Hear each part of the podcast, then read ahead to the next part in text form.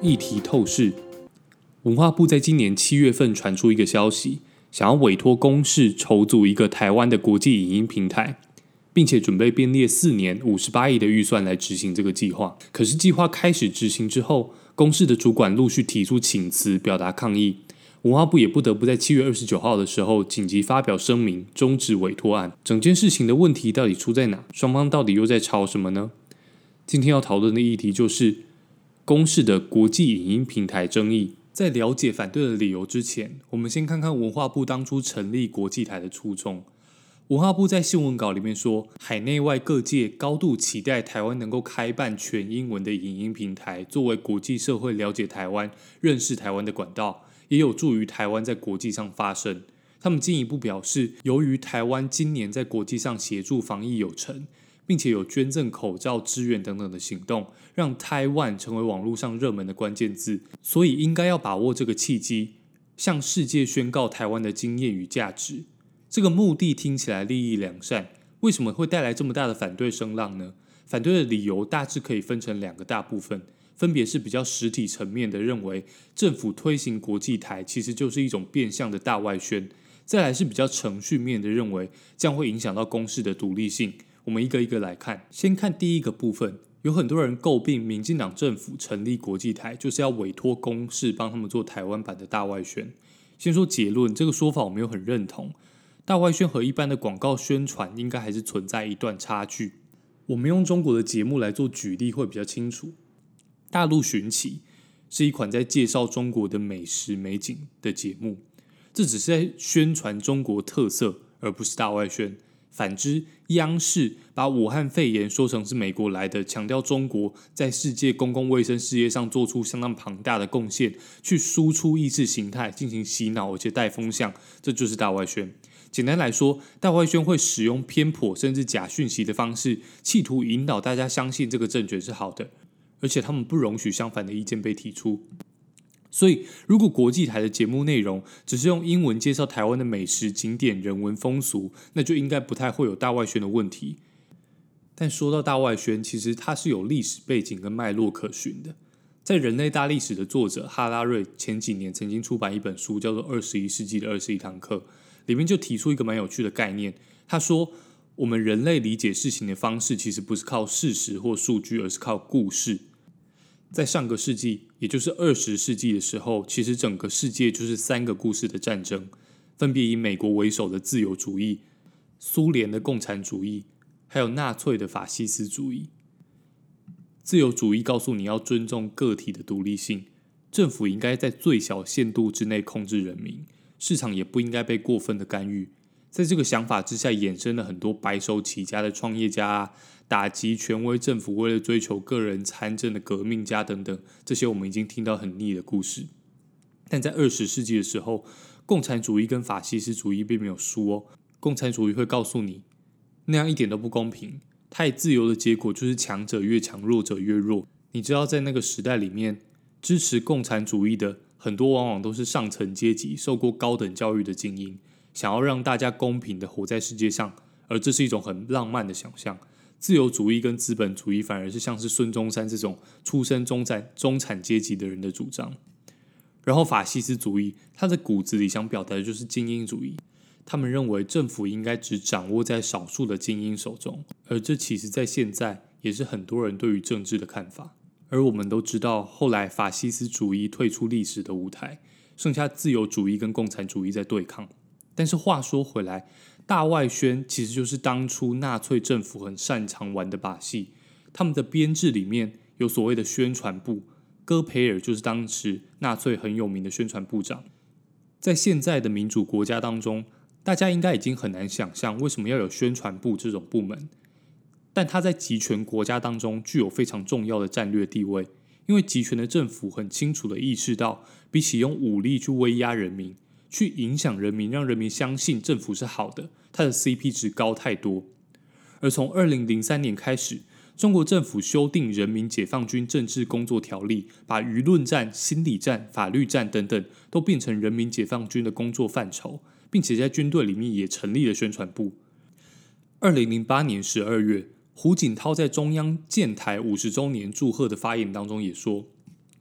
要建立中国技术先进、信息量大、覆盖广泛、影响力强的国际一流媒体。二零一三年四月，中共中央办公厅公布了一份当前意识形态领域情况的通报文件。后来简称为九号文件，里面更明确的说，要确保新闻媒体的领导权始终掌握在以习近平同志为总书记的党中央保持一致的人手中。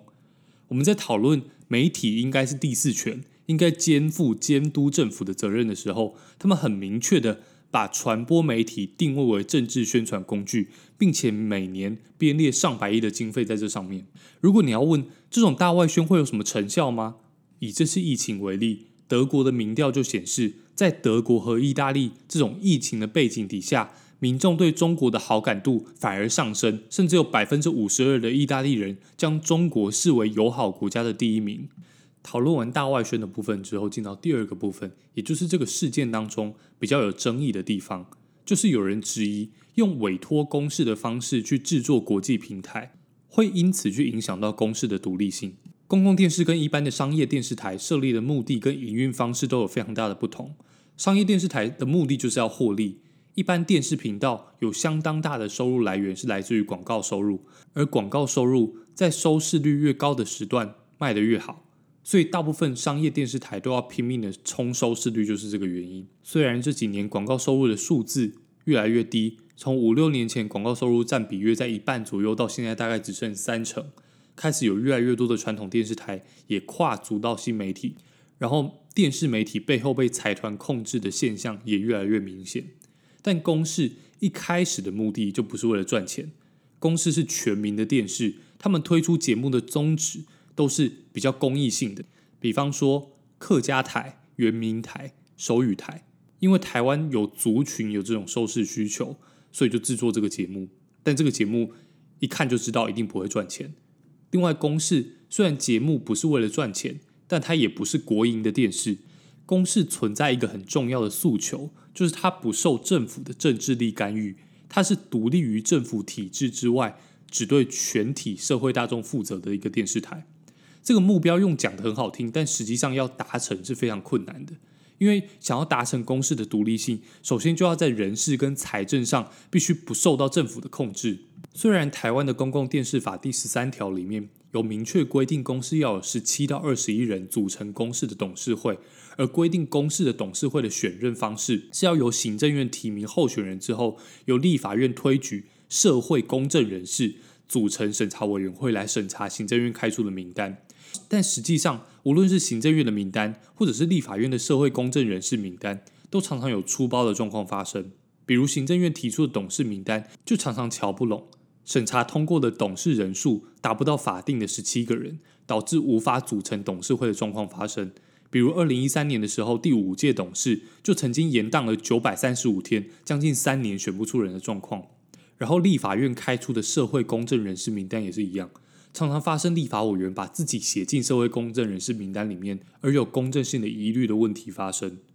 而像这一次国际台的争议也是，有人质疑，就是因为快要面临下一届董事会改选，在这个时机点，他们可以在董事会当中安插进自己的人选。虽然文化部长李永德在上节目的时候否认这件事情。可是，在公示的人选上面，还是造成一定程度上的疑虑。除了人事问题以外，另外一个大重点就是财政啦。像台湾公共电视法第二条里面就规定，政府每年要编列一笔经费捐赠给公视。这边的用词是捐赠，它的概念像我们捐钱给慈善团体一样，我们可以要求他每年要跟社会说明他把这笔钱用在哪里。可是对于公视想要产出什么样的内容，制作什么样的节目，捐钱的政府是没有权利干涉的。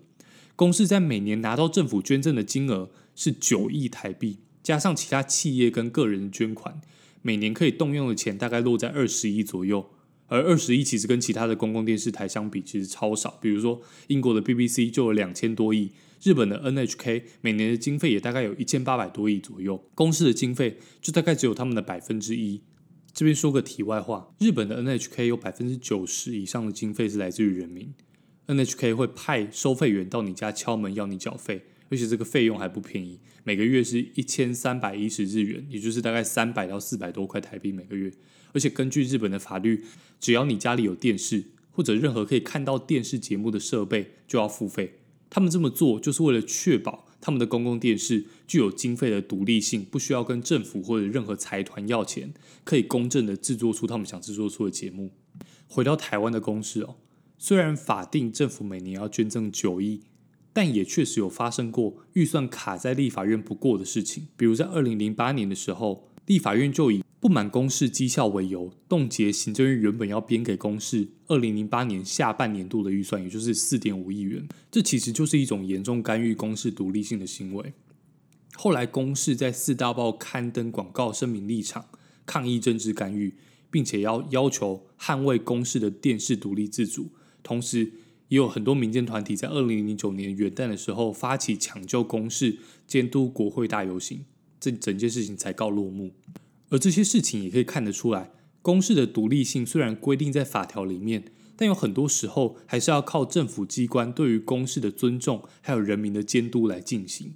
所以政府触碰到公视都会是一个非常敏感的议题，像这是国际台。的争议也在这边。原本公视每年拿到政府的捐赠是九亿，加上其他的收入，每年的经费也大概在二十亿左右。现在如果政府透过一个计划，每年编列十亿左右的预算给公视，那这笔钱未来就会变成公视的最主要收入来源之一。但这是名目，不是捐赠，而是委托公视执行一个计划。所以大家就开始担担心，万一公视制作的节目内容不符合执政党的需求，他们会不会又冻结预算，或者直接把这个计划砍掉？甚至如果公视制作的节目如果批评执政党的话，会不会因此就遭受到一些政治上的压力，然后慢慢丧失掉公视的独立性？虽然苏贞昌跳出来说他们会尊重，但实际上会怎么样很难讲。而且未来还有可能有政党轮替或者当权者换人的状况发生。到时候这种模式是否还能够继续顺利运行，就是一件令人担心的事情，也是这次事件有这么多人反对的原因。这是国际影音平台，我觉得出发点利益良善，但用专案委托的方式给公示并不妥当。文化部最后也说终止委托，但国际台这个专案，他们还是会想办法找其他人做。